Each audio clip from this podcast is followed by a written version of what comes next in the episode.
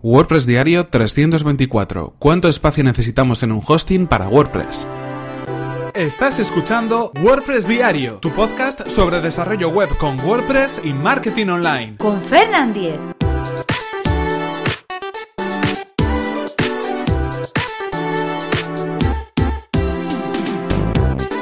Hola, ¿qué tal? Hoy es jueves 19 de octubre de 2017 y comenzamos con un nuevo episodio de WordPress Diario dando respuesta a una de las preguntas que me hacéis llegar cada semana. En este caso la pregunta es ¿cuánto espacio necesitamos en un hosting para WordPress para tener instalado un sitio web creado con WordPress? Pero antes recordaros que este episodio está patrocinado por Raidboxes. Raidboxes es una compañía de hosting especializada en WordPress con la misión de facilitarle la vida a sus clientes. Entre sus más de 1500 clientes cuentan con 400 agencias que pueden enfocarse en sus proyectos sin dedicar tiempo a la gestión y el mantenimiento de su hosting y sus instalaciones de WordPress.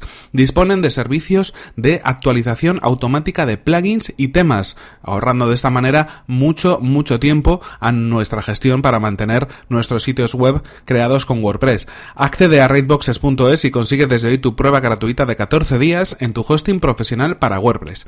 Y ahora sí continuamos con el tema que nos, que nos ocupa hoy.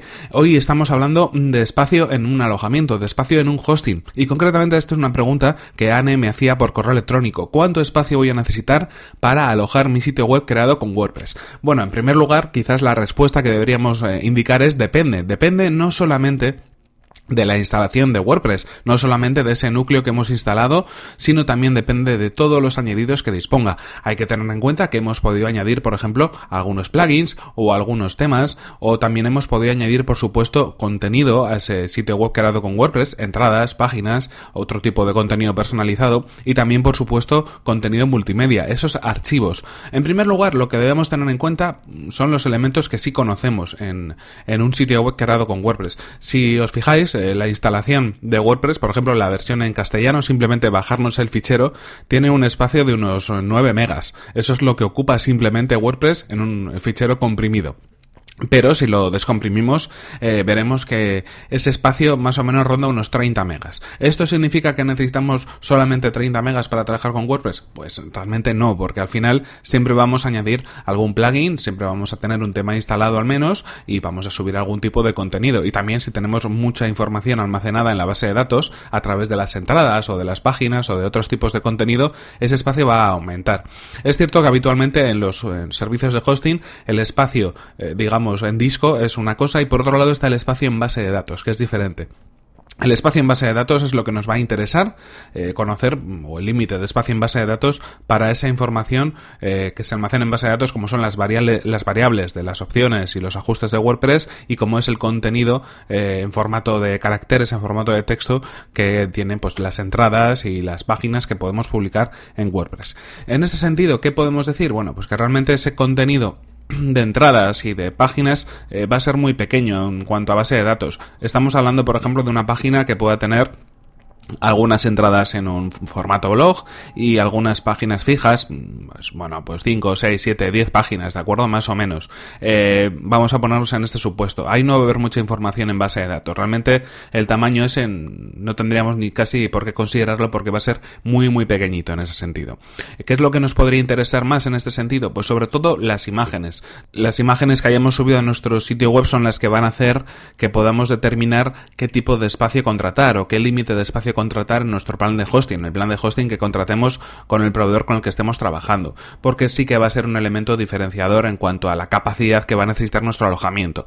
Para que os hagáis una idea, y esto también lo cogemos un poco con pinzas, porque obviamente es una aproximación, cada sitio web tiene una cantidad diferente de espacio, pero si en ese sentido, pues eh, establecemos más o menos que una imagen podría pesar pues igual como máximo debería pesar unos 100 kilobytes en, en un alojamiento o en un disco duro, eh, hay que tener en cuenta que, bueno, pues por ejemplo, eh, disponer de 5.000 imágenes subidas a nuestro hosting nos podría ocupar más o menos unos 500 megas, aproximadamente. Es verdad que, bueno, lo ideal sería que esas imágenes no pesaran más de esa cantidad, más de esos 100 kilobytes, y bueno, podríamos introducir más imágenes en ese espacio de 500 megas.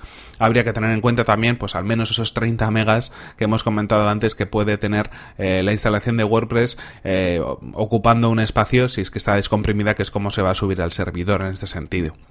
Así que bueno, quizás esto podría ser una variable, ¿no? Si tenéis un sitio web con 5000 eh, imágenes, pues por lo menos, por lo menos tendréis que pasaros de 500 megas en vuestra contratación, en vuestro plan de alojamiento. Pero como digo, también es algo que puede depender. ¿Por qué? Porque esas 5000 imágenes, cuando las subimos a WordPress, también generan otras tantas miniaturas e incluso muchas más versiones de miniaturas de imágenes, según como lo tengamos configurado en nuestro tema. Podremos eh, crear multitud de diferentes versiones de imágenes canciones cuando subamos una sola. Y eso va a hacer obviamente también que se ocupe más el espacio. Así que también tenemos que coger un poco con pinzas o entre comillas esa capacidad. Esto es como os digo una aproximación. En cualquier caso, bueno, eh, habitualmente cualquiera de los planes que os podéis encontrar hoy en día en el mercado al menos, al menos, al menos van a tener un giga de capacidad para arrancar. El más básico suele rondar sobre esa capacidad a la hora de ser contratado. Así que con eso ya tendríais, imaginaos, para todas esas imágenes que estamos comentando, para la instalación de WordPress, para los plugins, para los temas, incluso también, bueno, pues si la base de datos comparte el espacio, pues para eh, almacenar la base de datos, no habría ningún problema. Otra cosa diferente es si tuvierais un alojamiento con más de esas 5.000 imágenes. Ahí ya estamos hablando de otro tipo de sitio web donde habrá mucho más contenido, probablemente haya más, haya más entradas, probablemente incluso necesitéis eh, un acceso a la base de datos más rápido porque haya que hacer varias consultas en cada una de las peticiones. En definitiva, ahí ya estamos hablando no de un sitio web como poníamos en el ejemplo del principio, sino de un portal un poco más grande. En cualquier caso, una pequeña recomendación a la hora de contratar un alojamiento. Si vosotros más o menos estimáis que la capacidad total de todos estos elementos es determinada, es por ejemplo de 500 megas, vamos a poner ese número, os recomiendo que contratéis incluso el doble de espacio. ¿Por qué motivo? Porque muchas veces vais a querer hacer algunas copias de seguridad desde el propio panel de control del alojamiento y es cierto que si no hay espacio suficiente para poder hacer esa copia de seguridad, es decir, si el espacio no es el doble de la capacidad ocupada, no va a haber sitio para poder alojar al vuelo esa información de la copia de seguridad dentro del propio alojamiento y va a ser un poco más complicado que podáis hacer la copia con seguridad y sin ningún tipo de problemas. En muchos casos, y ya os digo, por ejemplo, en los paneles de control que utilizan cPanel, si esa copia de seguridad no tiene espacio en el propio hosting para poder ser creada, eh, a veces no se genera del todo, eh, se genera cortada, os pensáis que se está generando bien, pero realmente no están todos los archivos. Así que recomendación, sobre todo cuando vais a trabajar con muchas copias de seguridad desde el panel de control del alojamiento, que tengáis un espacio suficiente, que sea el mismo espacio que tenéis ocupado en el hosting para poder trabajar sin ningún tipo de problemas. Y en cualquier caso también valorad la información de correo electrónico, si es que vais a trabajar con email, ahí un espacio que vais a necesitar en disco, que también de algún modo hay que tenerlo en cuenta en ese cómputo. En cualquier caso, bueno, es un poco depende, es un poco cogido mm, con pinzas, es un poco entre comillas, pero espero que estas aproximaciones os hayan dado alguna idea de lo, de lo que necesitéis en cuanto a espacio, en cuanto a megas, en cuanto a gigas para alojar vuestro sitio web creado con WordPress. En cualquier caso, esto ha sido todo por hoy. Aquí se nos acaba el tiempo y aquí termina este episodio 324 de WordPress Diario. No sin antes recordaros que este episodio está patrocinado por Raidboxes, compañía de hosting en WordPress.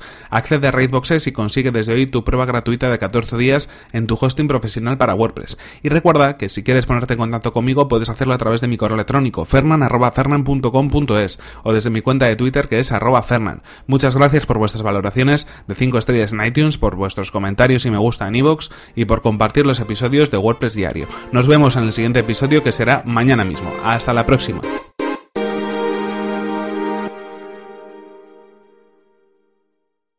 El mundo del hosting es un mundo apasionante, lleno de dudas y de incógnitas, amigos.